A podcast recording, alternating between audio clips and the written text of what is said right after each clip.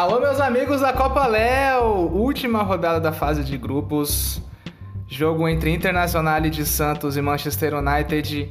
Vitória dos italianos por 7 a 3 e com essa vitória a equipe de Santos conquistou a última vaga para as quartas de final da Copa Léo e ali no sufoco, nos critérios de desempate, com muitas equipes empatadas com seis pontos, oito equipes para ser exato, a Inter de Milão conquistou seis gols de saldo e ficou na frente do Paris Saint-Germain, que conquistou cinco gols de saldo, ou seja, um gol de saldo. Mas mesmo se é, o Paris Saint-Germain tivesse empatado em números de saldo, ainda perderia no outro critério de desempate, que seria gols marcados, porque a Inter de Milão conseguiu 20, muito graças ao Daniel, praticamente, com 12 gols, que é o artilheiro da competição, inclusive.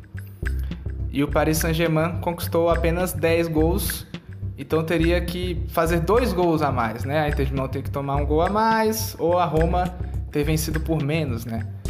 O jogo contra o Paris Saint-Germain, que no caso a Roma ganhou por 2 a 0.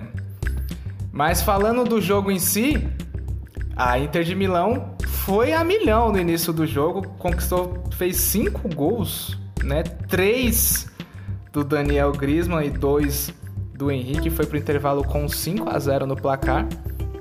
É, mas na segunda etapa, não sei se por, por, alguma estratégia da equipe, houve alguma queda de ritmo, ou o Manchester United con conseguiu jogar melhor é, no erro do adversário. É, acabou marcando gols.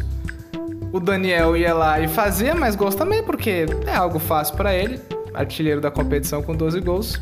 E quando já estava 7 a 2 no finalzinho da partida, houve um pênalti e o goleirão Altaires da Cruz, que não estava na igreja nesse momento, marcou o último gol da partida, selando o 7 a 3 e com a vitória a Internacional conquistou a última vaga, como eu disse, né, e terminou a, a primeira fase em oitavo lugar, com duas vitórias, uma derrota, 20 gols marcados e 14 gols sofridos, com um saldo de 6 e voltará sábado que vem para jogar as quartas de final.